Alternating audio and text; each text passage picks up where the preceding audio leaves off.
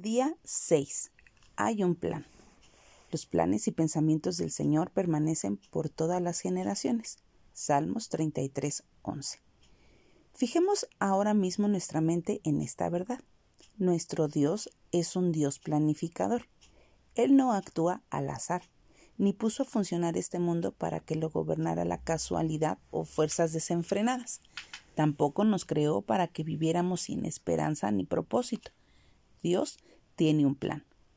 Eso significa que todas las alegrías, las pruebas y los retos que experimentamos están diseñados para nuestra preparación y edificación.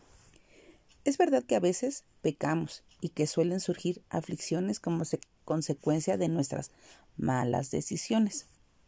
Sin embargo, nada de eso está por sobre la planificación perfecta, el poder y la provisión de nuestro Salvador.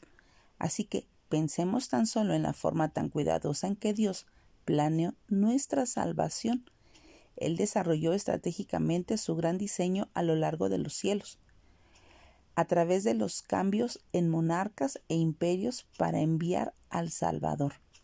Nadie le impidió cumplir su plan. Finalmente las buenas nuevas pasaron de la tumba vacía a los discípulos y de persona a persona hasta llegar a cada uno de nosotros. Si pensamos con qué precisión el Padre llevó a cabo este plan, nos daremos cuenta de cuán profundamente nos valora y con qué cuidado piensa en nuestro futuro.